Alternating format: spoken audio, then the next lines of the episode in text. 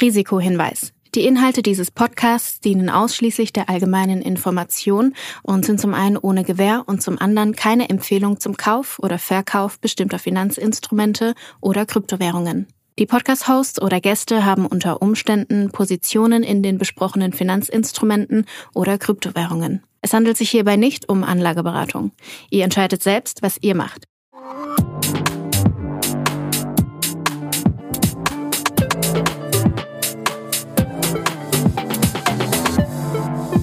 Es ist Folge 71 von Alles Coin, nichts muss. Julius, ich muss ja sagen, äh, ich habe mal wieder diese Woche den Crypto-Space aus dem Augenwinkel betrachtet und äh, ich verlasse mich ja immer darauf, dass du mich hier up-to-date hältst, aber ich habe mal wieder eine Headline gesehen und da wollte ich mal mit dir drüber quatschen. Und zwar so ein alter Fintech-Gigant, ja. PayPal irgendwie 20 Jahre mittlerweile alt von Elon Musk mehr oder weniger mitgegründet. Der Typ macht ja mittlerweile ganz andere Abenteuer. Es gibt irgendwie coolere Companies, gefühlt so mit Block und Co. Aber dieser alte Fintech-Riese wagt sich jetzt in den Kryptospace vor und hat scheinbar irgendeinen Stablecoin gelauncht oder irgendwas habe ich, ey, wie gesagt, ich habe nur die Headline gescannt, deshalb erzähl mir nochmal, was ist da überhaupt passiert und warum machen die das? Fehlt ihnen die Wachstumsvision in der normalen Web 2-Welt? Das ist ganz interessant, ne? Also, ich glaube mal, für jeden, du bist ja alter äh, Aktienguru, für, für jeden, der, der, der sich so ein Fintech-Portfolio aufgebaut hat, der hat quasi in den letzten Jahren automatisch indirekt irgendwie so eine Crypto-Exposure aufgebaut. Also, ich weiß nicht, wie ist denn, wie ist denn Block, bevor sie Block, äh, Square? Square, genau, danke. Äh, quasi Square lief ja eine Zeit lang sehr gut, haben sich dann im Block umgenannt. Man würde meinen, PayPal äh, ist quasi auch außerhalb der Kryptowelt, launch jetzt einen Stablecoin und, und so weiter und so fort. Äh, von daher ist äh, ganz interessant zu sehen. Übrigens, weißt du, was mir gerade aufgefallen ist? Komplett blöder Hirnfurz schon wieder. Aber Square hieß ja vorher also Block hieß ja vorher Square, ne? Und Square ist ja einfach ein Rechteck, also eine zweidimensionale Figur. Mhm. Und daraus wurde Block, das ist eine dreidimensionale Figur, also die gleiche Figur eigentlich nur dreidimensional, Web 2, Web 3, you know what I mean? Ah, okay. Das ist mir gerade erst aufgefallen, aber äh, erzähl weiter.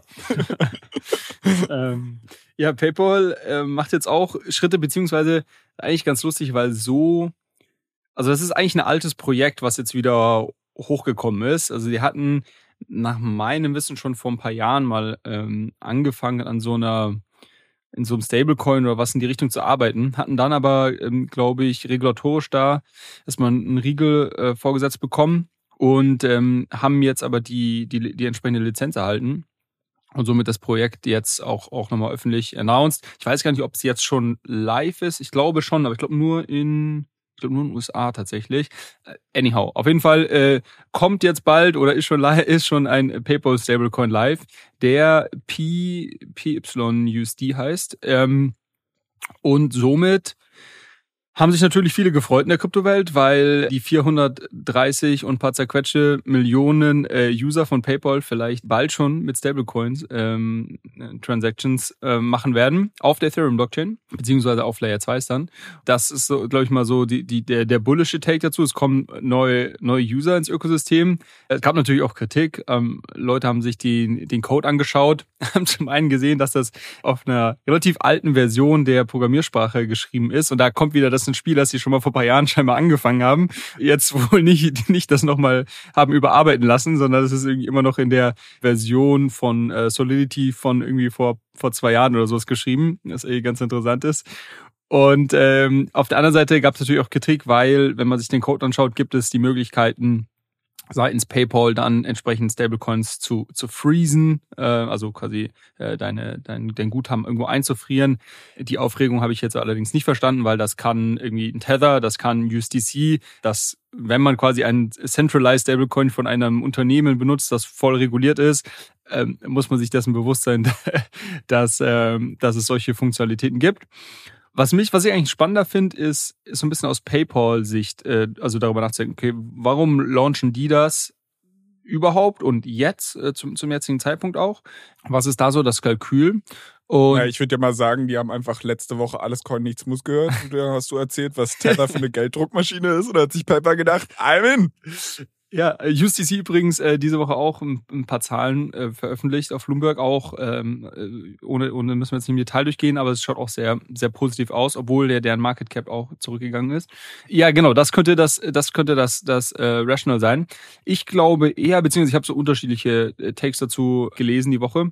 Das eine ist, dass es natürlich dir, dir es ermöglicht, weitere Kosten einzusparen, indem du Leute, die irgendwie in deiner ähm, Transaktionskette heute noch als Middleman involviert sind, einfach rausschneidest. Also ich ehrlicherweise, da habe ich jetzt zu wenig irgendwie äh, Payment-Wissen, um, um genau zu verstehen, wie die, ähm, wie das ausschaut, wenn ich jetzt, keine Ahnung, mit Kreditkarte bei irgendeinem Merchant per PayPal bezahle, der irgendwie PayPal integriert hat. Also wie viel nimmt sich da irgendwie der Visa, wie viel nimmt sich irgendwie Vielleicht ist das noch irgendwie eine, eine, ein Wechselkurs, der dazwischen ist, weil ich irgendwo in den USA zahle, aber ich habe irgendwie auf dem Konto das ein Euro. Also ich weiß nicht, wie viele Parteien da noch dazwischen geschaltet sind. Aber man könnte ja überlegen, dass PayPal das halt in Zukunft selber facilitiert durch ihren eigenen Stablecoin und zu dem Merchant sagt, hey, du kriegst von mir Stablecoin gut geschrieben.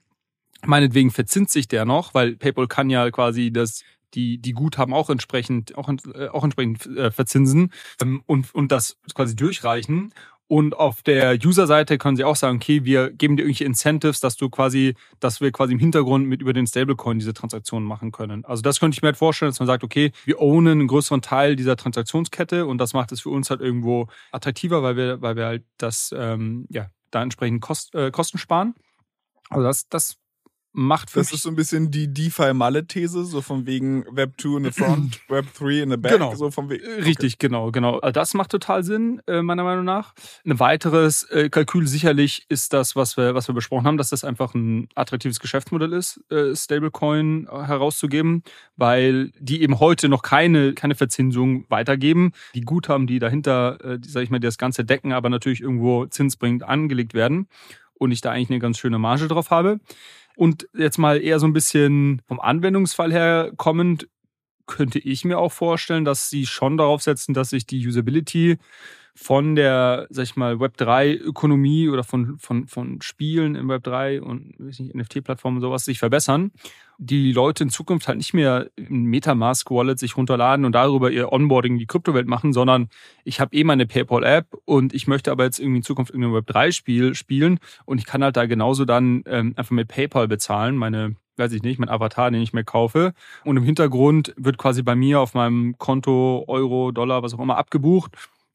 Und äh, ich bezahle halt in dem, in dem PayPal Stablecoin, der meinetwegen dann noch irgendwie in ETH getauscht wird oder sonst was. Das kann alles dann automatisiert im Hintergrund stattfinden. Und das ist natürlich ganz interessant, weil man hat ja gesehen, wie erfolgreich diese, dieses Bezahlen mit PayPal ähm, jetzt in, gerade auch in den letzten Jahren, das fand ich ganz interessant zu sehen, wie, weil PayPal gibt's ja schon sehr, sehr lange, aber dieses wirklich dieses quasi Bezahlen mit PayPal, vielleicht ist das nur meine, meine persönliche Usage, aber ist gefühlt so in den letzten zwei, drei Jahren hat sich das nochmal irgendwie verdreifacht von der, von der Menge. Hä?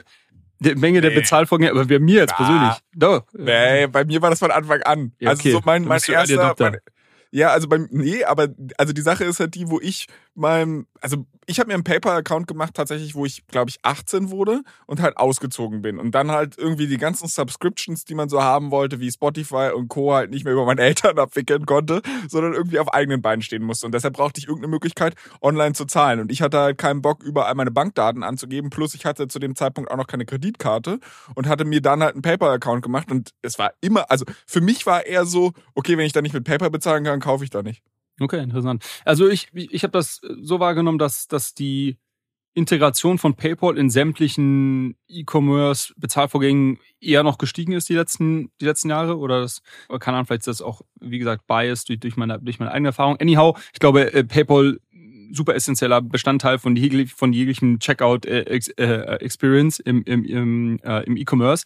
Und warum sollte das quasi in der Anführungszeichen digitalen Web3-Ökonomie nicht auch so sein? Also warum kann da das Bezahlen mit PayPal, könnte ich mir auch quasi als ähm, eine sehr smooth User Experience vorstellen. Da sind sie halt einfach jetzt relativ früh dran, sich zu positionieren. Also das wäre für mich jetzt eher so von der Anwendungsseite, dass sie sagen, okay, wir glauben, es gibt eine gewisse Chance, dass hier sich quasi eine neue Art von Economy auftut Und wir wollen das quasi bedienen. Und ach so, es gibt noch einen, einen, vierten Take. Also das erste, was wir gesagt haben, war quasi, es ist der Kostencase für sie, weil sie können quasi diese Infrastruktur ähm, end-to-end ownen. Das zweite Thema ist quasi Stablecoin, geile Geschäftsmodell, macht Sinn. Das dritte ist quasi, wir glauben an die Web3-Ökonomie. Und das vierte, ja, habe ich jetzt echt schon wieder vergessen. Das kann doch nicht. Das kann doch nicht sein. Äh, Nein, nein, nein, nein, nein, warte. Ja, okay, du denkst weiter nach, während ich meine drei, zwei Cents dazu in den Ring werfe. Ich muss sagen, ich finde es halt wirklich ein Monster. Es ist so geil, weißt du, ich rede hier gerade und ich sehe dich so denken. Ich hab, mir ist wieder eingefallen. Ich höre dir jetzt einfach nicht zu, bis ich widersprechen darf. nee, komm, komm, dann erzähl du lieber. Dann erzähl du lieber. Das, das, das vierte ist, dass sie sich quasi im Kryptomarkt selber jetzt noch breiter aufstellen und quasi eher jetzt die Coinbase angreifen. Du kannst bisher, soweit ich weiß, auf PayPal schon vier Kryptoassets tauschen und halten, äh, Bitcoin ETH, Litecoin und Bitcoin Cash. Und da wäre natürlich jetzt schon erst irgendwo, irgendwo naheliegend, wenn sie sich quasi da vielleicht noch breiter aufstellen und du ähnlich wie du das, die, sag ich mal, die, wie sich ein Robinhood oder oder andere in der ähm, in den letzten Jahren positioniert haben, dass PayPal sich diesen Markt einfach noch mehr noch mehr nimmt. Das finde ich halt also das finde ich halt super, super spannend an der ganzen Nummer. Ich habe ja dieses Thema eingeleitet mit von wegen, ich habe aus dem Augenwinkel eine Headline gesehen und tatsächlich war es so und ich habe auch nicht viel darüber nachgedacht, weil ich immer noch so ein bisschen ne, im Urlaubsmod bin etc. pp. Und jetzt aber, wo wir drüber reden und du angefangen hast, so ein bisschen ja von wegen, die own dann halt die komplette, ähm, ja, die komplette Zahlungswertschöpfungskette etc da habe ich mir gedacht, ich finde es trotzdem mal aus ganz anderen Gründen einen Monster-Move. Und Nummer eins ist halt, also ich predige hier die ganze Zeit, wie gern ich irgendwie eine Stablecoin-Company besitzen würde, weil ich das Geschäftsmodell einfach Monster finde. Äh, und jetzt habe ich zum allerersten Mal eigentlich die Möglichkeit, weil äh, Circle ist nicht börsennotiert, Tether ist nicht börsennotiert. Und ich meine, wenn ich halt an die Zukunftsvision von PayPal, also PayPal hat halt noch ein großes anderes Bestandsgeschäft und die Aktie ist jetzt auch seit Anfang August relativ gedippt, einfach weil Quartalzahlen etc. Aber ich meine, das wäre halt vielleicht die Möglichkeit, eine Stablecoin Company zu besitzen. Da stelle ich mir die Frage, warum glaubst du, dass ähm, PayPal die Zinsen, die sie zum Beispiel durch die Einlagen der Kunden halt erwirtschaften, weitergeben können und warum kann das ein Circle derzeit nicht machen? Weil du deine Merchants ja irgendwo, du musst ja die Leute irgendwo incentivieren, diesen Stablecoin auch zu akzeptieren. Also mhm klar, du könntest jetzt sagen, okay, ich mache einfach das, das, ähm, das Ripple-Modell, was wir äh, vor zwei Wochen hier auch durchgesprochen haben, dass das quasi einfach nur äh, auf dieser Gesamtstrecke, also ich bezahle in Euro und ähm, bin aber in den USA, das heißt der, der Merchant irgendwie, weiß nicht, McDonalds will es aber in Dollar natürlich am Ende bekommen und äh, alles, was dazwischen ähm, geschieht, ist quasi Euro wird in PayPal Stablecoin getauscht, PayPal Stablecoin wird in Dollar getauscht. Was du natürlich auch machen könntest, ist sagen, hey, guck mal, äh, Merchant, du kriegst keine, keine Dollar gut geschrieben, sondern du kriegst von uns äh, PayPal-Stablecoins gut geschrieben. Ähm, da, glaube ich, musst du natürlich die Leute irgendwo incentivieren. Ja, genau. Also das, das und, und das, das wäre die, die, die Verzinsung. Das, das war die Idee. Genau. Da, dass sie das machen, ergibt total Sinn. Ich frage mich halt nur, warum ein Circle zum Beispiel noch keine Zinsen weiterreicht. Also da gibt es doch irgendwelche regulatorischen Gründe, oder? Kann, kann tatsächlich sein, ähm, dass das der und Fall ist. Und unterliegt PayPal denen nicht? Weiß ich tatsächlich nicht. Also warum okay. Circle das nicht macht? Ähm, sie müssen es nicht. sie müssen es nicht, tatsächlich, ja. Ähm, und ähm, ich habe äh, gerade witzig, dass du es erwähnst. Ich meine mich zu erinnern, dass ich letztens, aber das war auf die EU bezogen, äh, von dem von dem äh, Patrick Hansen, der auch bei bei Circle ähm, ähm, angestellt ist. Ähm, der covert aber bei denen eher so dieses EU-Business. Da meine ich einen Tweet, äh, ein Ex gelesen zu haben. ähm, dass, ähm, dass es wohl im Zuge jetzt von, von Mika und von den ganzen EU-Regularien, die gerade ähm, geschaffen werden, dass es da wohl jetzt was, äh, was drin stand, dass Stablecoins nicht ähm, ähm, nicht zinsbringend äh, sein dürfen, ausgestaltet sein dürfen. Ähm, müsste ich aber nochmal nachlesen. Das ist jetzt so ganz, ganz, äh, ganz gefährliches Halbwissen. Äh, aber auf deine Frage hin, ich weiß nicht, warum Circles nicht gemacht hat, ob es quasi äh, einfach, weil sie nicht müssen oder ob es regulatorisch irgendwo schwierig ist umzusetzen. Okay, aber also, ich finde halt den Move trotzdem spannend aus dem ersten Grund, dass ich halt sage, okay, ich schwärme immer davon, wie toll das Stablecoin-Geschäft ist und es gibt jetzt vielleicht eine Möglichkeit, da zu investieren. Ich sage nicht, dass es eine gute Idee wäre, da zu investieren, weil, wie gesagt, PayPal noch ein großes Bestandsgeschäft hat und das muss man mögen und da braucht man schon viel Fantasie, um das zu mögen, zumindest auch aus dem Augenwinkel betrachtet. Die zweite Sache finde ich halt genau den Gedanken, den du gerade schon angesprochen hast, den Fiat On-Ramp. Also wenn du überlegst, ich benutze halt viele Börsen, also viele ähm, CFI-Börsen, eigentlich nur als Fiat On- und Off-Ramp. Das heißt, ich benutze das, äh, um transferiere mir da irgendwie Euro hin, kaufe dann irgendein Stablecoin oder kaufe halt Ether oder whatever und transferiere mir das dann auf eine Metamask und dann bewege ich mich hier für meine ganzen Krypto-Experimente äh, im, im Web 3, mach aber jetzt auf den zentralisierten Börsen eigentlich nicht so viele Dinge. Und ähm, den Schritt, und das hatte mir Max, glaube ich, also Max Vargas von Blockstories vor einem Jahr oder so, da sind wir irgendwann mal, äh, um Weihnachten herum war das, da sind wir spazieren gegangen und er hat immer gesagt, pass mal auf, also nur für Fiat On- und Off-Ramp, da wird halt irgendjemand so kommen wie PayPal, wo du halt eh schon die Infrastruktur hast und das ist halt super geil, weil dann kannst du einfach deine Kryptos mit PayPal bezahlen und dann äh, zack, ne, kannst du dich damit halt bewegen. Finde ich halt eine sehr, sehr geile User Experience, macht den, macht den, macht den Schritt halt natürlich nochmal viel, viel schlanker. Ähm, und dann könnte ich mir halt vorstellen, also ich frage mich, wie das auf Circle und Tether sich auswirken wird. Ähm, ob die jetzt halt wirklich signifikant dadurch Marktanteile verlieren. Ich glaube ehrlicherweise, dass es den Markt brutal ausweiten wird. Weil, also klar, ich habe jetzt einen PayPal-Account und ich habe auch USDC und vielleicht würde ich mir halt in erster Linie dann halt auch den Stablecoin äh, von PayPal kaufen. Nur wir hatten ja schon letzte Woche über Stablecoin-Börsen und so weiter auch gesprochen, bis da Liquidität in den unterschiedlichen Pools ist und ich dann alles so irgendwie tauschen kann. Bis, das wird wahrscheinlich noch einen Augenblick dauern. Deshalb weiß ich jetzt nicht, dass ich glaube, es ist kein Entweder-Oder, sondern ich glaube halt wirklich, dass dieser Schritt den Markt massiv erweitern wird. Weil du halt auch einmal eine Gruppe hast, wenn jetzt wirklich Merchants im Background halt mit, mit eigentlich Stablecoins handeln, ohne dass sie es gar nicht so, so richtig mitbekommen. Ähm, und, und es halt einfach dadurch ganz, ganz viele User in den Crypto-Space unter Umständen strömen könnten. Also das finde ich halt einfach sehr, sehr spannend. Also, das ist eine Riesenplattform, die halt mit einem Mal geonboardet wird. Genau. Und ich glaube tatsächlich, den, den tatsächlichen Effekt davon werden wir erst sehen, sobald es wieder irgendeine Art von, von Bullrun gibt oder Leute quasi heiß darauf sind, schnell in die Kryptowelt reinzukommen. Also ähm, das ist ja aktuell einfach nicht der Fall. Ne? Ähm, ich erinnere mich noch an den 2017er Cycle, wo die meisten oder viele Leute in, in Deutschland, die nicht auf, auf bitcoin.de waren, dann über die Fidor Bank zu Kraken ähm, gegangen sind. Und ähm, ich kann mich noch dran erinnern, ein Kumpel von mir, der wollte dann irgendwie auch irgendwo irgendwas schnell kaufen und Kraken war halt so überfordert mit diesem ganzen äh, KYC, Onboarding und bei Fido hat es auch gedauert, dass das halt teilweise irgendwie Wochen gedauert hast, bis du dann quasi dein Geld auf Kraken hattest und halt irgendwie super viele Leute sich beschwert haben, dass quasi, dass sie halt dann diesen die Preisentwicklung nicht mitnehmen konnten, weil irgendwie Kraken so langsam war oder sowas. Also es gibt halt diese Momente, ähm, und das ist in der Regel dann der Fall, wenn irgendwie die Kurse explodieren, wenn ganz viele Leute schnell in dieses äh, Ökosystem reinbollen. Und ich glaube, dann werden wir sehen, wie gut das wirklich funktioniert mit PayPal und ob Leute das nutzen. Ähm, du hattest gerade schon ähm, Tether und USDC angesprochen. Da habe ich auch noch eine kleine Story zu. Da gab es nämlich diese Woche eine ganz, ganz interessante Entwicklung. Es gab so ein bisschen Sorge rund um äh, also rund um Binance sowieso, aber auch rund um eine weitere chinesische Börse, Huobi, wo scheinbar irgendwie Senior äh, Executives irgendwie festgenommen wurden und ja, irgendwie komische Transaktionen on-chain äh, gefunden wurden und so weiter. Und man hat gleichzeitig gesehen, also es haben dann Leute irgendwie da äh, auch Geld abgezogen.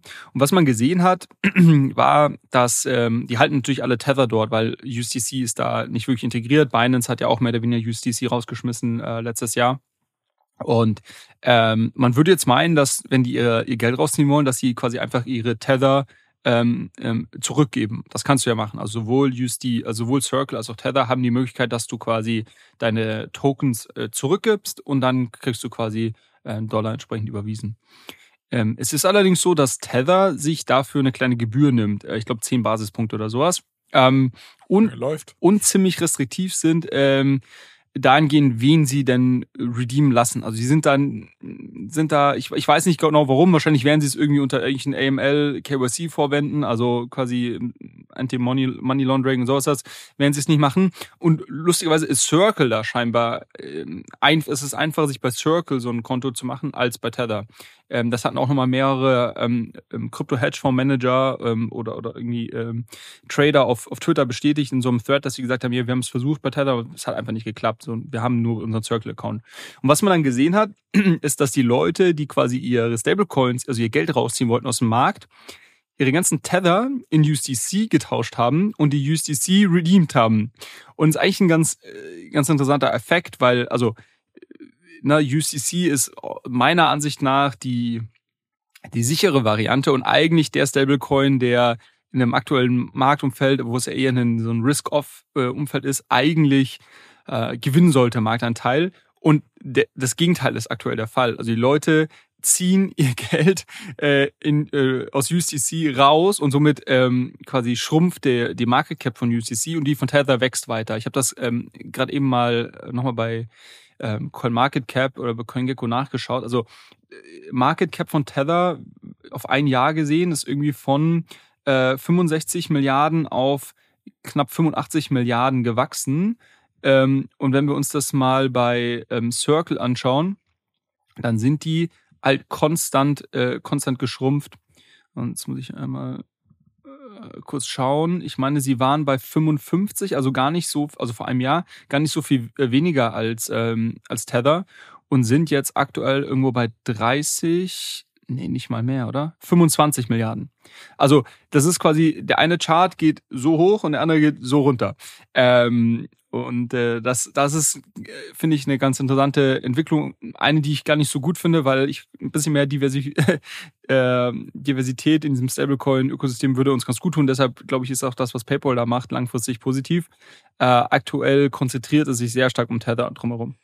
Das ist halt witzig, ne? Also, dass du im Endeffekt, ja, du machst es einfach schwieriger, das Ding zurückzutauschen und damit sicherst du deine Marktanteile, was ja eigentlich so diese Accessibility von deiner Kohle im Crypto-Space ist ja einfach kontraintuitiv. Also, eigentlich steht ja die Web3-Welt irgendwie, dass du hier Zugang zu deinen Assets hast und das hast du ja bei Tether nicht wirklich und du musst den Umweg über Circle gehen. Und ich finde aber spannend, dass es offenbar bereitwillig so viel Liquidität auf diesen Pools gibt, Tether gegen USDC zu tauschen. Also da könnte ich mir halt irgendwann vorstellen, ja. ja, okay, wenn es halt wirklich eine systematische Ungerechtigkeit ist oder halt Tether es so viel schwerer macht, überhaupt zurückzutauschen, dann würde ich ja, also dann könnte ich mir halt auch vorstellen, dass es irgendwann sich dieser Effekt umkehrt und die Leute halt wieder Tether in USDC tauschen, um halt USDC auch zu halten. Den Effekt hast du schon, also es gab jetzt den Effekt schon diese Woche, dass Tether quasi leicht äh, depacked ist, also leicht unter einem Dollar getradet wurde und somit du quasi bei dem Tausch von Tether in USDC Geld verloren hast. Und man würde ja meinen, dass das dann sein Gleichgewicht findet, wenn das quasi mehr als diese zehn Basispunkte sind ähm, und Leute dann quasi den, den, den Trade genau andersrum machen, ähm, um, um quasi diese Arbitrage mitzunehmen. Und ähm, dadurch, dass es aber relativ viel Sorge rund um diese Börsen gab, ähm, war das nicht mal der Fall. Also quasi, obwohl das, das Delta größer als 10 Basispunkte war, in dem äh, Tauschkurs äh, Tether gegen UCC, ähm, haben Leute weiterhin versucht, quasi ihr Geld da rauszuziehen. Ich glaube, das, das wird sich jetzt auch wieder schließen. Ähm, aber ich wollte es nur erwähnt haben, ist ein ganz interessanter Effekt, den ich so gar nicht auf dem Schirm hatte, dass quasi diese, ähm, diese Fee, die sich Tether da nimmt, letztendlich dazu führt, dass UCC stärker an Marktanteilen verliert. Ja, krass. Äh, auf jeden Fall witziger Fun Fact. Witziger Fun Fact auch, dass es eine chinesische Börse gibt, die Huobi heißt. Da habe ich auch zum Beispiel noch nie von gehört. Ich dachte, in Asien gibt es nur Binance, aber ähm, es lohnt sich vielleicht da ein bisschen mehr hinzugucken. Wir haben letzte Woche äh, recht viel über die Base Chain gesprochen. Ähm, du hattest über den Meme Coin gesprochen. Ich weiß jetzt nicht, ob schon raus ist, ob jetzt Sam Bankman-Fried dahinter stand oder ob es doch jemand anderes war. Aber ich wollte da einfach nochmal von dir horchen, ob es ein Update gibt, weil ich meine, am Mittwoch ist das ganze Ding, Mittwoch? Ja, ich glaube, es war Mittwoch, ist das ganze Ding ja offiziell gelauncht.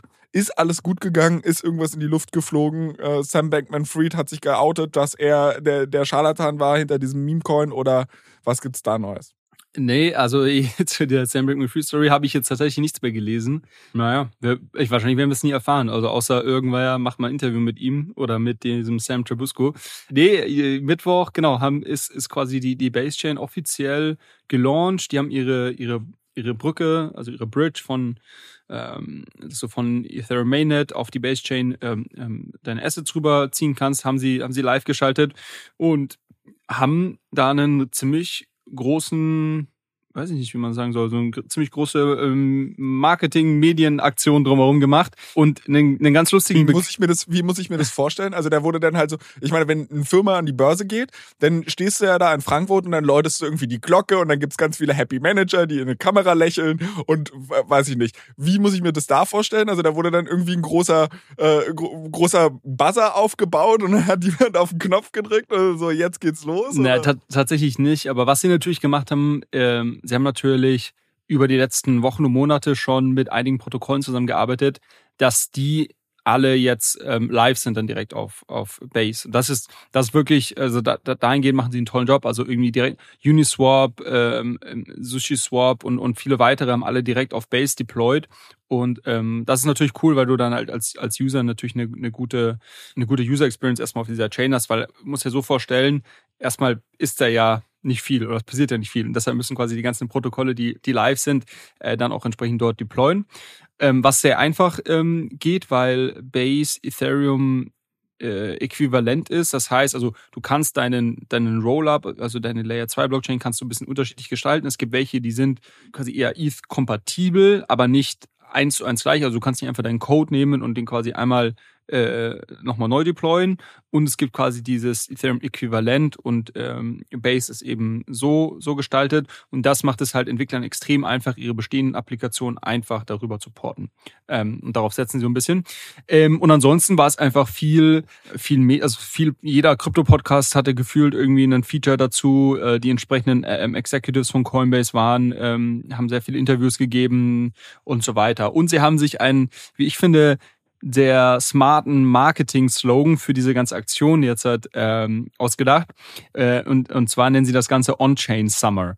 Ähm, also im, im Kryptomarkt gibt es irgendwie so eine, so eine Tendenz dazu, gewisse gewisse Zeiten, die irgendwie sich durch einen bestimmten Trade oder einen bestimmten Hype um ein Thema auszeichnen, dann so, so saisonal zu benennen. Also es gab den DeFi Summer 2020 zum Beispiel. Es war halt irgendwie im, im, im Sommer 2020 also sind diese ganzen DeFi-Protokolle mit dem mit Yield Farming Aktionen gestartet und das war im Nachhinein dann der DeFi Summer. Ähm, und letztes Jahr war irgendwie der NFT, äh, 2021 war irgendwie der NFT Summer, äh, weiß ich nicht. Ist aber immer ein Sommer. Also ist irgendwie mal, ja, und, halt, und sonst gibt's ja Kryptowinter, das auch immer. ähm, und ähm, Base ähm, hat jetzt gesagt, das ist jetzt der On-Chain Summer dieses Jahr. Was sie damit meinen, On-Chain ist quasi, ja, wir wollen, ihr großer Slogan ist ja, wir wollen einem die nächste Milliarde an Usern On-Chain holen, die, die bisher quasi vielleicht nur auf Coinbase aktiv sind oder, oder gar nicht irgendwie in, mit der Blockchain interagieren. So, und das ist ihr großer Slogan. Ja, aber ich weiß nicht. Ich, ich finde das nicht so smart, wie du das jetzt gerade hinstellst.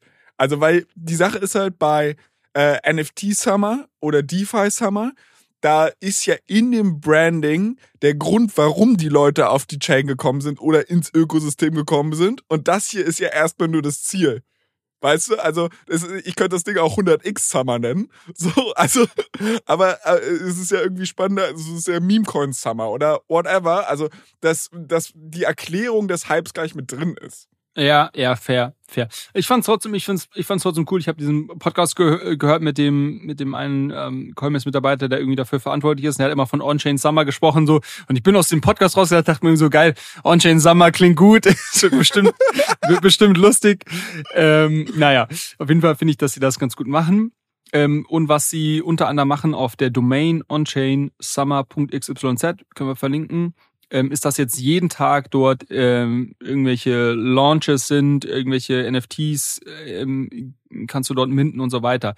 Ich ich nehme das bisschen so wahr, dass sie schon jetzt in den nächsten Wochen ähm, ihre User so ein bisschen an die Hand nehmen wollen und quasi und deshalb On-Chain Summer und so ein bisschen die On-Chain bewegen wollen.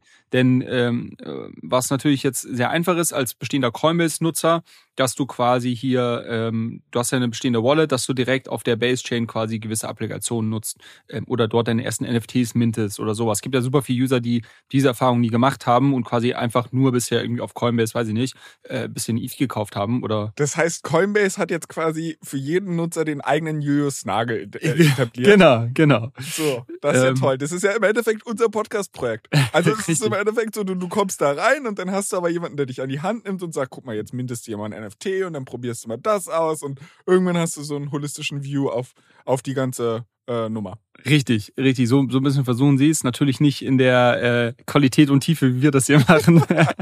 Liebe Grüße an Coinbase. Ähm, und äh, genau, aber das finde ich, ich finde das, also ich, ich finde das ganz cool. Äh, bei mir hat das auf jeden Fall so ein bisschen ähm, ja, den, den Eindruck hinterlassen, dass jetzt da die nächsten Wochen und Monate, glaube ich, ähm, viel, viel passieren wird auf der Base Chain. Ähm, aktuell sind es natürlich noch irgendwie viel Meme Coins und sonst was, aber es wird immer mehr Protokolle geben, die dort auch launchen. Und wenn dieses, ich sag mal, das Versprechen von Coinbase an die Protokolle ist natürlich, kommt zu uns, weil wir werden hier sehr, sehr viele User onboarden das muss ich natürlich noch, noch beweisen und noch zeigen, weil ein Großteil der Liquidität ist natürlich heute auf irgendwie ETH Mainnet, auf Arbitrum und so weiter. Ähm, und ähm, ich bin, das ist ja so ein bisschen, das wird sich zeigen, das ist ein Experiment, jetzt wird sich die nächsten Monate zeigen, ob tatsächlich dann auch auf Base ähm, die entsprechende Usage ist, weil das Ansonsten sagen natürlich die Protokolle auch, ja gut, ist schön und gut, dass ihr jetzt hier eine Blockchain macht, aber auf Arbitrum habe ich irgendwie 20 mal so viel User und 10 mal so viel TVL ist Basis für mich nicht relevant. Aber, aber, kannst du mir vielleicht mal einmal kurz die User Journey skizzieren? Weil ich frage mich, also so irgendwie, ja, Coinbase hat jetzt eine eigene Blockchain und sie machen da irgendwie coole Projekte drauf. Das klingt für mich noch ein bisschen abstrakt. Ich bin jetzt Coinbase-Kunde.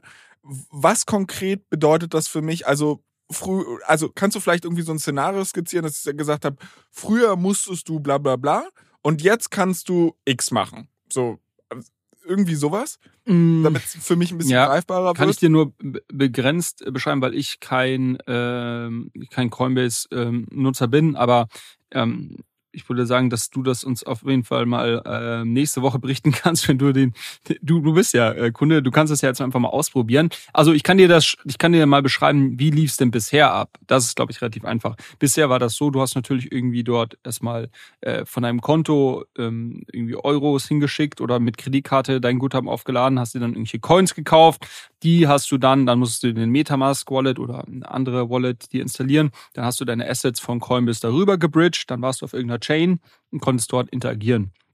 Wie ich verstehe, was jetzt die, die Vision ist, ist, dass du quasi mit einem Klick, äh, wenn du die Coinbase Wallet äh, App hast, ähm, mit einem Klick natürlich irgendwie dann eine Wallet erstellen kannst, die dann auch, glaube ich, mit Kreditkarte relativ easy ähm, aufladen kannst und dann mit diesen Assets direkt auf der Base Chain quasi interagieren kannst.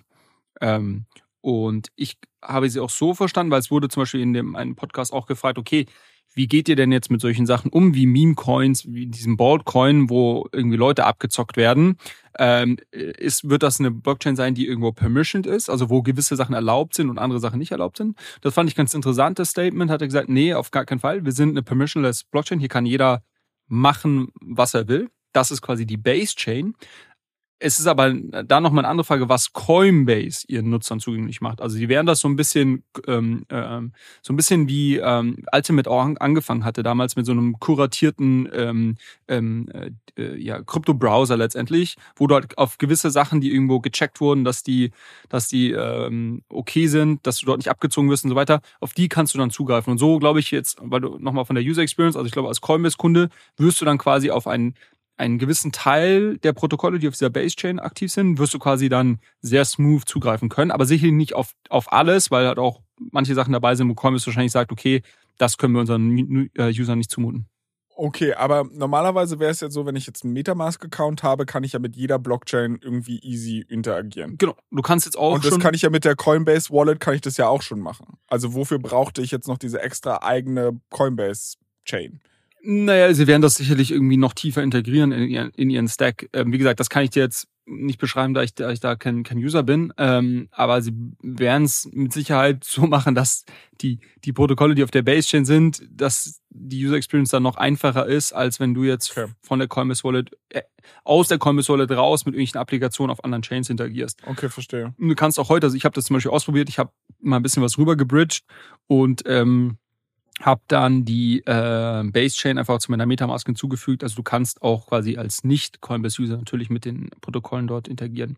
Äh, was noch ganz interessant ist, vielleicht äh, letzter Punkt, auf vorletzter Punkt dazu, ähm, der ähm, Coinbase Executive wurde dann auch gefragt, ob denn irgendwelche Incentives jetzt geschaffen werden, dass, äh, dass man die, die Chain nutzt. Weil natürlich so ein bisschen die Frage, okay, warum sollte ich jetzt darüber bridgen? Ähm, klar, viele Leute haben es gemacht, weil sie Hä? irgendwie 8000 Prozent. Genau. Viele Leute haben es gemacht, um, um diesen ersten Meme-Coin-Schwung mitzunehmen. Äh, wahrscheinlich die meisten auch nicht so wirklich erfolgreich äh, und, und ist ja auch nicht nachhaltig. Von daher ist die Frage, ähm, wie zieht man jetzt die User darüber? Und das fand ich ganz interessant. Er hat zum einen gesagt, dass sie selber gewisse Incentives setzen werden. Äh, zum Beispiel, wenn du gewisse Tasks machst, ähm, zum Beispiel die, die man auf dieser Website onchainsummer.xyz sieht, dass dir dann irgendwie ein kleines äh, bisschen ETH gut geschrieben wird, ähm, das wiederum reicht, um irgendwie weitere NFTs zum Beispiel auf Base dann zu minden und so weiter. Ähm, um der interessantere Teil ist aber, dass er äh, davon ausgeht, dass die Protokolle selber relativ starke Incentives ähm, setzen werden, um User auf Base äh, onzuboarden oder da, darüber zu holen. Und das ähm, ganz interessant, weil wir haben gesehen in der Vergangenheit natürlich da, wo es Incentives gibt, ähm, ist die Liquidität dann auch schnell da. Und vielleicht ähm, könnte sich da so ein, so ein Flywheel aufbauen, dass du sagst, okay, du hast irgendwie spannende Protokolle, gute Incentives setzen, die wiederum ziehen dann sehr viel Liquidität und sehr viel User nach sich ähm, und irgendwann äh, entwickelt sich das so von selber. Aber es ist, glaube ich, heute noch zu früh, um das, ähm, um das zu beurteilen. Aber ich muss sagen, also ich bin, ich hatte, ich, ich fand es bisher eher so cool, dass sie es machen. Und jetzt nach den irgendwie News diese Woche und nachdem ich da diese, diese äh, Statements im Podcast gehört habe, war ich eher so, okay, cool, On-Chain Summer.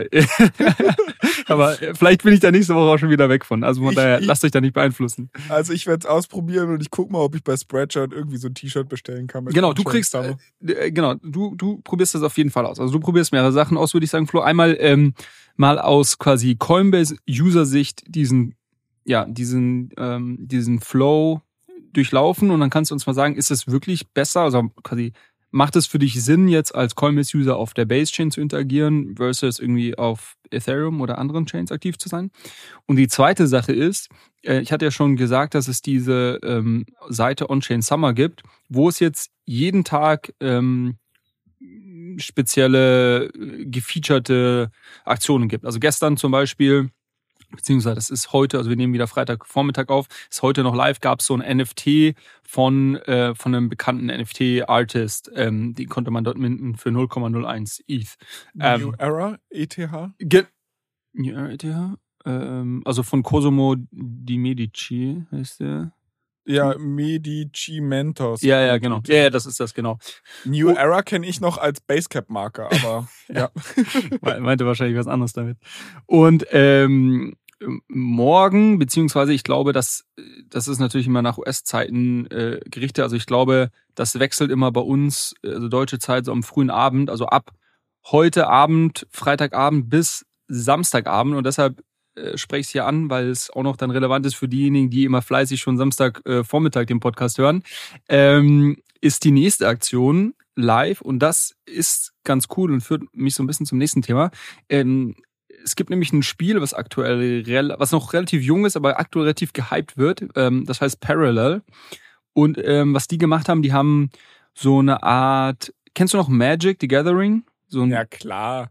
Ich bin auch übrigens, also ich bin sehr gespannt, weil ich freue mich auf diese Hausaufgabe. Erst hatte ich ein bisschen Sorge, weil das klingt für, für mich gerade so nach, fuck, ich kann die Hausaufgabe nicht auf Donnerstagnacht schieben und so Genau. kurz vor knapp machen, sondern ich muss jetzt halt mal direkt die Hausaufgabe machen. Aber ich muss sagen, als Kind, ich war ein kompletter Nerd, was so Trading Cards angeht. Okay. Pokémon, Yu-Gi-Oh! und, äh, und Magic. Also wobei Magic war ich, glaube ich, den Hype habe ich nicht so richtig mitbekommen. Aber zumindest Pokémon Yu-Gi-Oh! Und ich fand es gar nicht so geil, damit zu spielen, sondern ich habe irgendwie so ein, ja, ich weiß nicht, so, so, so, so ein Jäger-Sammler äh, gehen und finde es total geil, dann halt irgendwie viel rumzutraden, um dann irgendwie die besten Karten zu haben und sowas. Also dementsprechend, ich bin, ich bin gespannt. Ja. Okay, dann könnte Weiter. das, könnte das eine spannende Hausaufgabe für dich sein. Genau, dieses Parallel-Game, die haben es letztendlich geschafft, so einen Science-Fiction-Card-Trading-Game. Ich finde, es ist sehr ähnlich irgendwo, äh, oder beste Vergleich ist, ist irgendwie Magic the Gathering, ähm, On-Chain jetzt zu launchen. Und da gibt's einen ziemlichen Hype drum. Die sind aktuell aber noch in einer Closed-Beta-Phase und man braucht ein Kartendeck, um das spielen zu können. Und jetzt kommt äh, Base ins Spiel. Äh, die nächste Aktion, die, wie gesagt, nach meinem Wissen müsste das irgendwie heute Freitagabend, den 11. August losgehen und dann 24 Stunden live sein auf ähm, onchainsummer.xyz, ist, dass man dort ein limitiertes äh, Kartendeck sich dann kaufen kann. Ich weiß ehrlicherweise noch nicht, wie teuer das sein wird, Flo, das musst du dann mal rausfinden. Oh, ähm, Gottes Willen, äh. Und auf jeden Fall kannst du dann ähm, Parallel spielen und somit kriegst du ja quasi mehrere Hausaufgaben in einem gebündelt. Du, kannst die Base Chain ähm, ausprobieren für uns und du bist dann ready, das Parallel Game auszuprobieren für uns. Ähm, aber das scheint äh, dir eh Spaß zu machen. Von daher ist ja, es also, gar nicht so eine üble Hausaufgabe. Jetzt hier 10k für so ein scheiß Kartendeck bezahlen. Das schauen wir mal. Da sagst du mir Bescheid, dann dann dann äh, dann kriegen wir das gelöst. Das Nagelspende. ja, ich bin, ich, ich, ich bin auf jeden Fall sehr gespannt. Ich gucke mir das mal an. Muss ich mich da in irgendeiner Form vorbereiten? Also klar, ich, ähm, ich, werde mich vorher irgendwie mal so mit der Wallet auseinandersetzen und solche Geschichten. Du, du brauchst bisschen Assets auf Base. Also diese Karten Okay. wirst du auf der Base Chain ähm, kaufen. Und muss aber ich da irgendwie schnell sein oder so? Ich, ich glaube nicht, aber ich kann mich gleich auch nochmal, ich kann mich gleich nochmal einlesen, aber ich, glaub- ich, Okay. ich glaube nicht. Ähm, aber genau, du kannst mal äh, zum Nachgang unserer Aufnahme auf jeden Fall mal auf diese Seite gehen und Bin dann wird er es dir, wird er dir schon sagen, dass du quasi Assets auf Base brauchst ähm, oder es gibt sogar einen Button, glaube ich, zum Bridgen, dann kannst du mal ein bisschen was rüber bridgen und ähm, ja, dann kannst du da hoffentlich diese Karten ergattern. Ich find's spannend. Ich freue mich drauf. Äh, Ich werde auf jeden Fall nächste Woche berichten. Dann lass uns aber trotzdem mal weitermachen. Äh, Und wir sind ja gerade so ein bisschen im Recap der Folge von, von letzter Woche. Du hattest mir da auch dieses große Curve-Drama erzählt. äh, Von dem Dude, der halt irgendwie, also der Gründer von Curve, das ist äh, Protokoll eigentlich, wo man Stablecoins tauschen kann. Und der Typ hat halt seine DAI-Tokens genommen, äh, hat die sehr, sehr stark beliehen mit Kryptokrediten, hat damit eigentlich die komplette DeFi-Welt so ein bisschen ins Wanken bekommen, weil er sich halt irgendwie australische Immobilien kaufen wollte und irgendjemand mal festgestellt hat, pass mal auf, der hat aber ganz schön großes Kreditexposure auf seinen Coins drauf. Und äh, ja, irgendwie stand letzte Woche, wo wir gesprochen haben, noch alles auf der Kippe. Gibt's da jetzt was Neues? Und du wolltest ja auch äh, so, eine, so eine kleine Lösung skizzieren, äh, wie man halt die ganzen Kreditmarktplätze dazu bekommen könnte, dass sie jetzt nicht ihn noch weiter in die Scheiße reiten, sondern eigentlich konstruktiv an der Lösung arbeiten. Aber bitte leg los. Äh, genau, kurze ähm, Richtigstellung, er hat nicht DAI beliehen, sondern seine Curve-Tokens. Ähm, Meine ich doch. Sorry. Aber äh, genau. Nee, ich ehrlicherweise habe ich da diese Woche relativ wenig drum gehört und deshalb wäre meine Vermutung, dass seine ganzen OTC-Deals, die er gemacht hat, ähm, Wirkung gezeigt haben und er einen Großteil dieser Darlehen zurückzahlen konnte. Der Curve-Tokenpreis hat sich auch bei 60 Cent stabilisiert. Das ist nach meinem Wissen äh, ungefähr das Doppelte von dem, wo sein aktu aktuelle äh, Liquidation-Preis ist. Ähm, und somit scheint äh, da das Gröbste überstanden zu sein. Ähm, es wurde auch ein Teil der Assets äh, zurückgegeben, die, ähm, die im, im Zuge dieses Curve-Hacks geklaut wurden. Ein weiterer Teil aber auch nicht. Und ähm, genau, wir hatten ja letzte Woche dann gesagt, weil wir über das Gefangenen-Dilemma gesprochen haben und ähm, quasi wie schafft man es, äh, unterschiedliche Parteien ähm, zu incentivieren und zu alleinen. Da, das ist mir ja letzte Woche in der Aufnahme eingefallen, dass es da auch einen äh, Tokenomics-Ansatz gibt, der sich da ein bisschen anlehnt. Und den wollte ich einmal nochmal ganz kurz ähm, hier vorstellen. Wahrscheinlich wirklich so, jetzt nicht zu sehr ins Detail gehen, weil ich glaube, es wird dann sehr schnell sehr, sehr nerdy. Ähm, und ähm, der wiederum, also dieser Tokenomics-Ansatz heißt VE ähm, 3.3 und setzt sich zusammen aus zwei anderen Ansätzen, die es schon gab. Das eine ist VE, äh, das ist Vote Escrow Tokens, ähm, und das andere ist dieses 3.3, ähm, was von Olympus, Olympus ähm, als erstes, glaube ich, angewandt wurde. Ähm, und das hängt auch wiederum mit Curve zusammen, weil Curve hat genau diese VE, VE Tokenomics. Ähm, und ähm, was auf Curve, wie das funktioniert, äh, VE steht für Vote Escrow. Und Vote Escrow kannst du dir so übersetzen, wenn du deine Tokens irgendwo hinterlegst in einem Escrow, also quasi in einem, äh, in einem, in einem Safe, sage ich mal, für eine gewisse Zeit, dann kannst du, ähm, dann kriegst du Mitbestimmungsrechte, dann kriegst du eben Voting Power. Und je länger du die lockst, desto mehr Voting Power kriegst du. Und somit ähm, soll da quasi ein Anreiz geschaffen werden, Tokens äh, irgendwo ähm, ja aus dem aus dem Umlauf am Markt rauszuziehen äh, und und die Leute, die die Token halten, langfristig an das Protokoll zu binden oder zu die Incentives zu alignen. Das funktioniert auch ganz okay und macht auch Sinn, wie ich finde. Ähm, das Problem ist natürlich nur, dass du dann ähm, Liquidität raus dem Markt rausnimmst. Äh, und das andere ist, dass du es noch nicht ähm, schaffst, wirklich die Incentives langfristig zu alignen. Denn ähm, wie Curve zum Beispiel funktioniert, ist, dass es jede Woche neue Emissions gibt, also es werden neue Tokens rausgegeben. Weil wir hatten ja schon gesagt, das ist so eine dezentrale Börse. Und auf einer dezentralen Börse musst du natürlich immer irgendwie Leute, die Liquidität bereitstellen, äh, incentivieren, ähm, dass sie das auch tun. Ähm, und wenn ich jetzt meine Curve-Tokens eben ähm, in diesem, in diesem ähm, quasi äh, locke, ähm, dann habe ich halt Mitspracherecht darüber, in welchen der unterschiedlichen Pools auf Curve mehr Emissions und in welchen weniger Emissions rausgegeben werden. Also wo soll der Anreiz geschaffen werden, dass neue Liquidität ähm, auf Curve ähm, geparkt wird. Ich werde aber trotzdem als Curve-Token-Halter, ähm, wenn ich nicht auch quasi genau 100% meiner Assets in dem Pool habe, der die meisten Rewards bekommt, werde ich eigentlich äh, verwässert, weil es werden quasi neue Tokens rausgegeben ähm, und äh, die verwässern mich. Und das ist das, ähm, das so ein bisschen das Problem neben der Liquidität bei dem VE-Token-Modell, ähm, und es gab dann ähm, die Idee. Dass ich quasi eine, eine Fahrtabhängigkeit habe. Also weil der Pool, wo schon die meiste Liquidität drauf ist, wo die meisten Leute ihre, ihre Tokens drin haben, für den werden sie auch voten, damit da halt weiter Liquidität bereitgestellt oder. Ja, genau, beziehungsweise grundsätzlich, dass du verwässert wirst, dass du quasi, ähm, dass du quasi als, als, als Tokenhalter einerseits durch diesen äh, Vote-Escrow-Mechanismus langfristig deine Tokens lockst, um, um dich quasi an. Achso, und da kriegst du kein Dings. Okay. Genau, und du wirst aber, du wirst aber trotzdem durch die die, durch die Emissions irgendwo verwässert, was ja so ein bisschen counterintuitiv ist. Also ja. wenn ich quasi konstant verwässert werde, dann würde ich meine Tokens ja nicht gerne langfristig parken. Äh, und da kommt quasi dieser, dieser, äh, dieser 3-3-Ansatz ähm, jetzt dazu, der dazugenommen wurde, ähm, in dem jetzt ganz vereinfacht gesagt es ähm, so gestaltet ist, dass die Leute, die Liquidität bereitstellen äh, oder die die Tokens parken und staken, die Fees des Protokolls, das, die das Protokoll erwirtschaftet, quasi ausgeschüttet bekommen und es eben nicht über Emissions läuft und somit quasi sichergestellt wird, dass du als ein Tokenhalter, der deine Tokens langfristig lockst, nie verwässert wirst und eigentlich immer quasi ähm, äh, gleichgestellt wirst, oder, beziehungsweise dein Stake quasi konstant wächst durch die Fees, die, die generiert werden. Ähm, und somit quasi ist das diese spieltheoretische Lösung, wie du quasi äh, alle Stakeholder incentivierst, dich langfristig zu, ähm, zu beteiligen am Protokoll, keinen Verkaufsdruck am Markt auszulösen, was natürlich den Tokenpreis dann, äh, sag ich mal, ähm, nach oben treiben sollte oder auf jeden Fall ja, weniger, weniger Verkaufsdruck auf dem Markt gibt äh, und trotzdem quasi ähm, die Leute entsprechend dafür ähm, entlohnst, dass sie das auch machen, dass sie diese langfristige Bindung eingehen. Das ist diese VE33.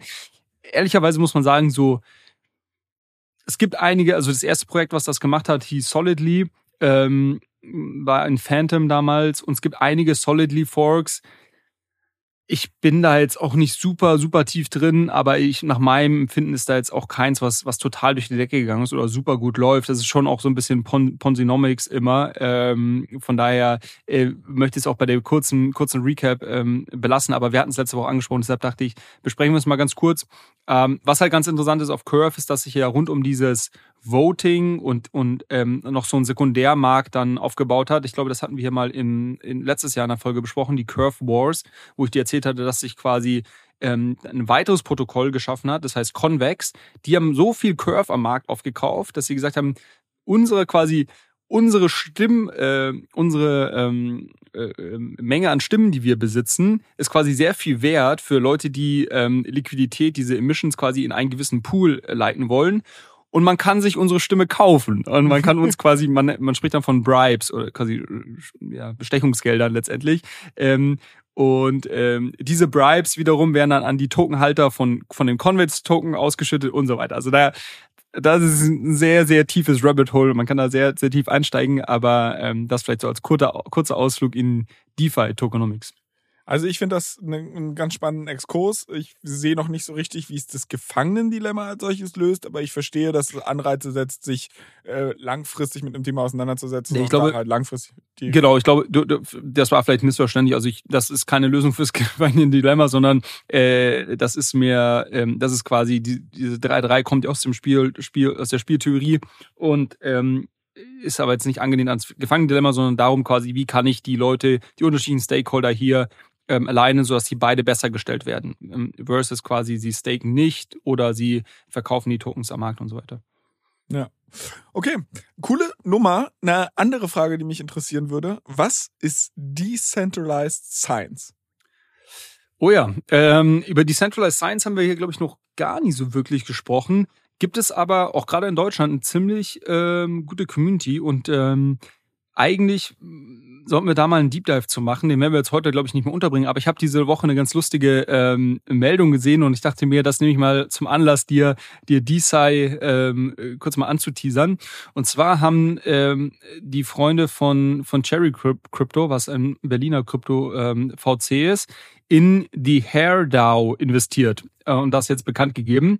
Und äh, die HairDAO, wenn du mal auf die Webseite dao.xyz gehst, ähm, bezeichnet sich selber als quasi Community-Owned äh, Pharma Company, ähm, die sich, die sich zum Ziel setzt, ähm, Research und Development im Bereich Hair Loss, äh, also Haarausfall, zu fanden.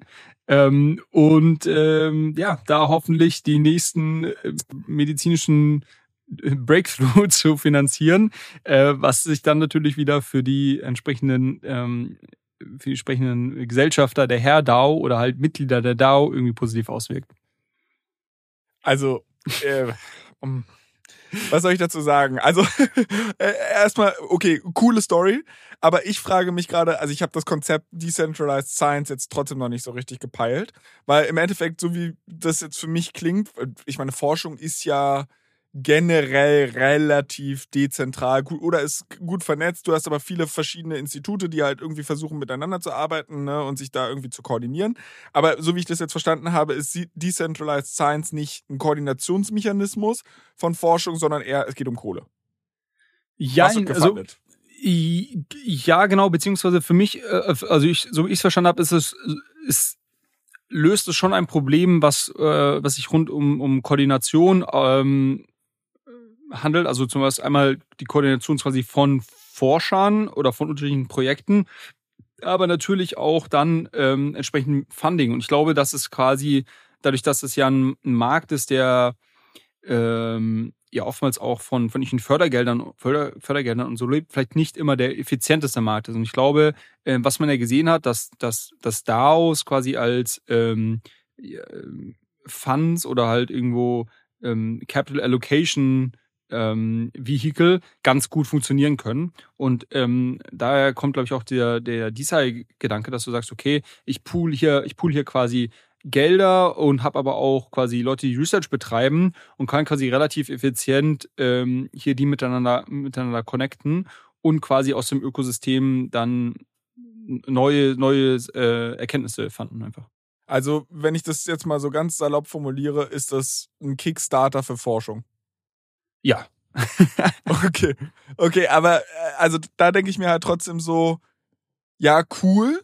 Also ich meine, im Endeffekt, es gibt ja auch ein paar VCs, die halt irgendwie sowas machen, die halt vor allem so in Forschungsfirmen investieren.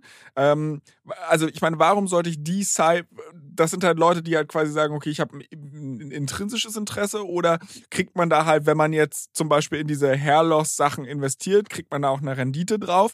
Und warum investiert da auch ein VC, in diese DAO? Also was hat der für ein Incentive? Also wie monetarisiert die DAO? Ähm, na gut, so eine, so eine DAO monetarisiert natürlich darüber, dass sie quasi ähm, Assets hält, also Equity-Beteiligung an den Sachen, die sie fundet, ähm, in der Regel hält. Und wenn die Sachen gut laufen oder da halt irgendwie die nächste, das nächste Produkt, was irgendwie ähm, Haarausfall global lösen kann, aus so einer DAO heraus gefundet wird, dann ist natürlich die Beteiligung äh, der DAO entsprechend viel wert und indirekt natürlich dann auch für die Leute, die sich an der DAO beteiligt also haben. Ist, ist, also ist der DAO eigentlich ein VC?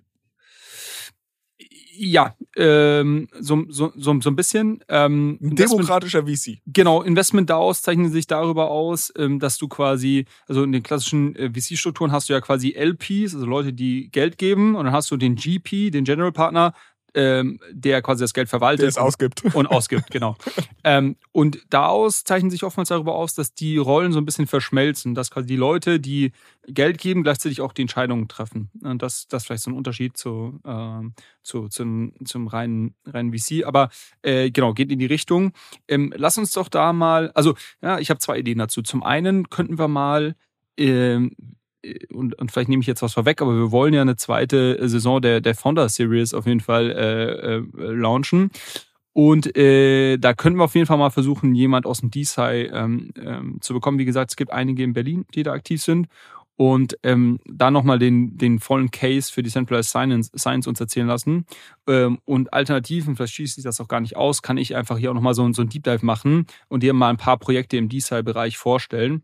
Ähm, weil du hast gerade schon gemerkt, so im, im Bereich Hair, Hairdau bin ich jetzt auch nicht der Experte. Ich wollte es nur als, als quasi Teaser nehmen, um dich auf dem, auf dem Bereich DeSci äh, aufmerksam zu machen. Ich finde auch dein Versprecher war so ein freudscher Versprecher, so von äh, die Science hast du es, glaube ich, genannt oder so. Also ich glaube, das trifft es halt ganz gut, von wegen, es ist halt irgendwie eine Mischung von Wissenschaft, aber es ist halt auch irgendwie dieser Finance-Aspekt dahinter.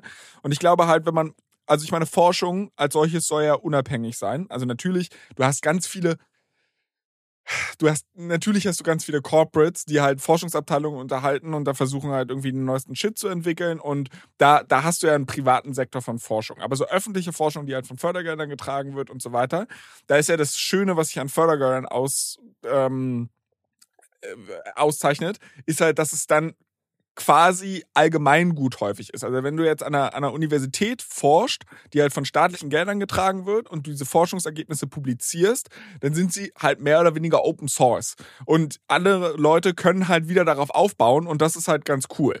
Und ich habe so ein bisschen Sorge, dass wenn ich halt im Endeffekt, also das ist hier halt ein umgelabelter VC, so, so sehe ich das jetzt gerade auf die ersten drei Sekunden, die ich darüber nachgedacht habe, dass ich mir halt denke, ja, okay, ihr habt einen VC gemacht, der halt versucht, irgendwie Moonshots zu fanden und bloß weil die halt so pre-Revenue sind, äh, nennt ihr das halt Science und nicht zwangsläufig, ja, das sind jetzt halt klassische VC-Projekte.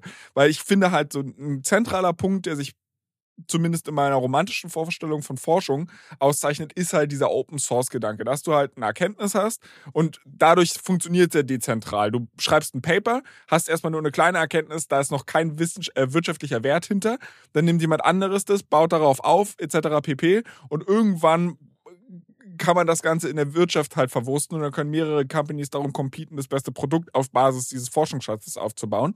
Und das scheint mir jetzt hier schon ein ganz anders gelagerter Case zu sein. Deshalb sehr, sehr gerne. Also ich würde da auch gerne im Rahmen von der Founder Series mit jemandem ja. darüber quatschen. Ich glaube, das macht am meisten Sinn, weil ich glaube, also ich stecke ehrlicherweise, das ist eine, eine Ecke der, der Kryptowelt, in der ich auch nicht sehr tief drin stecke. Ich kenne auch ein paar, ich kann mich auch mal so schlau machen, ich kenne ein paar, paar ähm, Freunde von mir, die in den Bereich investiert haben und sich da auf jeden Fall weitaus besser auskennen als ich. Ähm, das heißt, die könnt ihr auf jeden Fall mal fragen, ähm, aber am besten, glaube ich, laden wir uns mal jemand ein, der im Bereich äh, wirklich Fulltime arbeitet und da ähm, vielleicht die Gründer von Molecule DAO oder sowas ähm, äh, oder Vita DAO, da gibt es noch ein paar in Berlin, dann ähm, machen wir das mit denen mal. Finde ich eine spannende Nummer. Ansonsten hattest du noch ins äh, Doc getickert und ich bin sehr froh, dass das offenbar nicht meine Hausaufgabe ist, dass du hier einen mega Ethereum Report ausgegraben hast, 80 Seiten. Was ja, hat's damit auf sich? Vielleicht schon mal als bisschen als äh, Teaser für die nächste, hoffentlich nächste Woche. Ähm, sollte ich eigentlich schaffen bis dahin.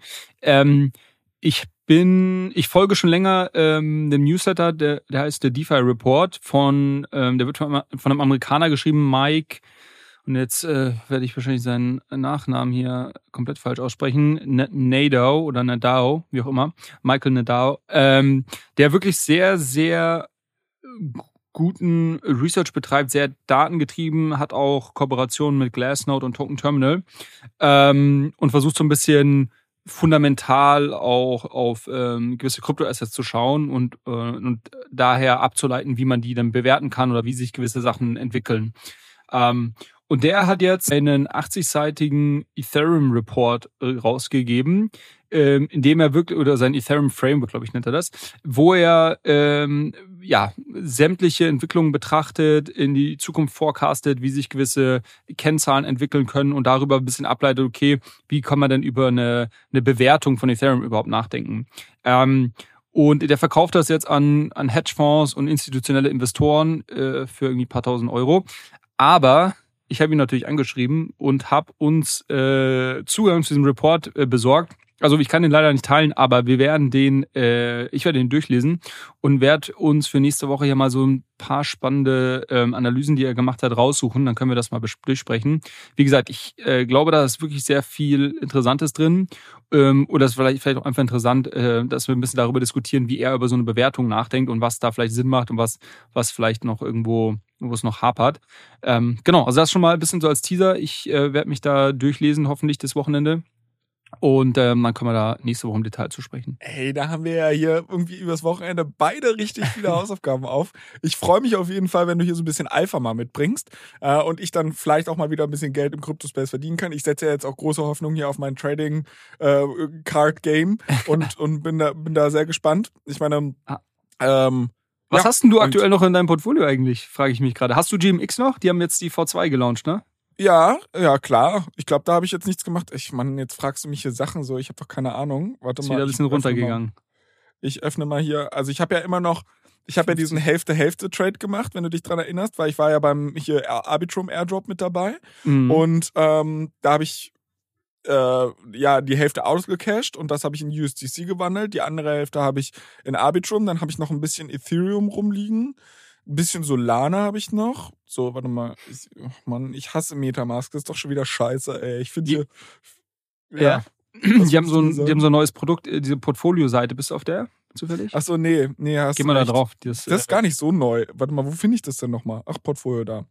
Okay, das hätte man easy finden können. So, was habe ich denn hier noch? So, das, also, Tokens habe ich hier Arbitrum Ether, aber das ist jetzt nur in der Solana wirst du dir im Metamask nicht anzeigen. Ja. Ähm, ich habe noch ein bisschen Polygon. Dann, mein lieber Freund, du hast mich ganz am Anfang unseres Podcasts, also ich habe ja noch diesen komischen Schuh, ähm, der, mit dem war da, also so ein Steppenschuh, die sind, glaube ich, gar nichts mehr wert, ne? Nee.